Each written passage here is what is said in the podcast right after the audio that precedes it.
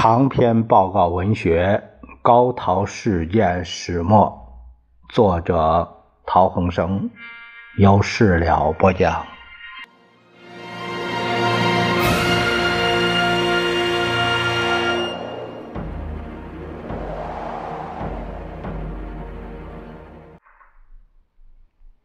咱们看陶希圣先生给何资全的第十六封信，写于一九四零年十二月二十五日。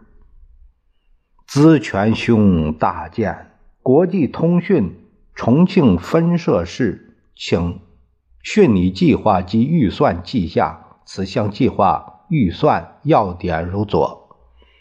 因为它是竖写的，所以它不是如下，是如左，像左边列的啊。第一计划。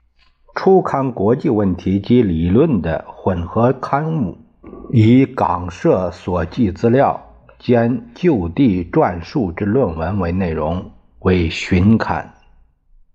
第二，预算编辑三人，校对及事务一人，工友一人，印刷、发行、租金等，编辑三人留于空额，以两千七八百元为准。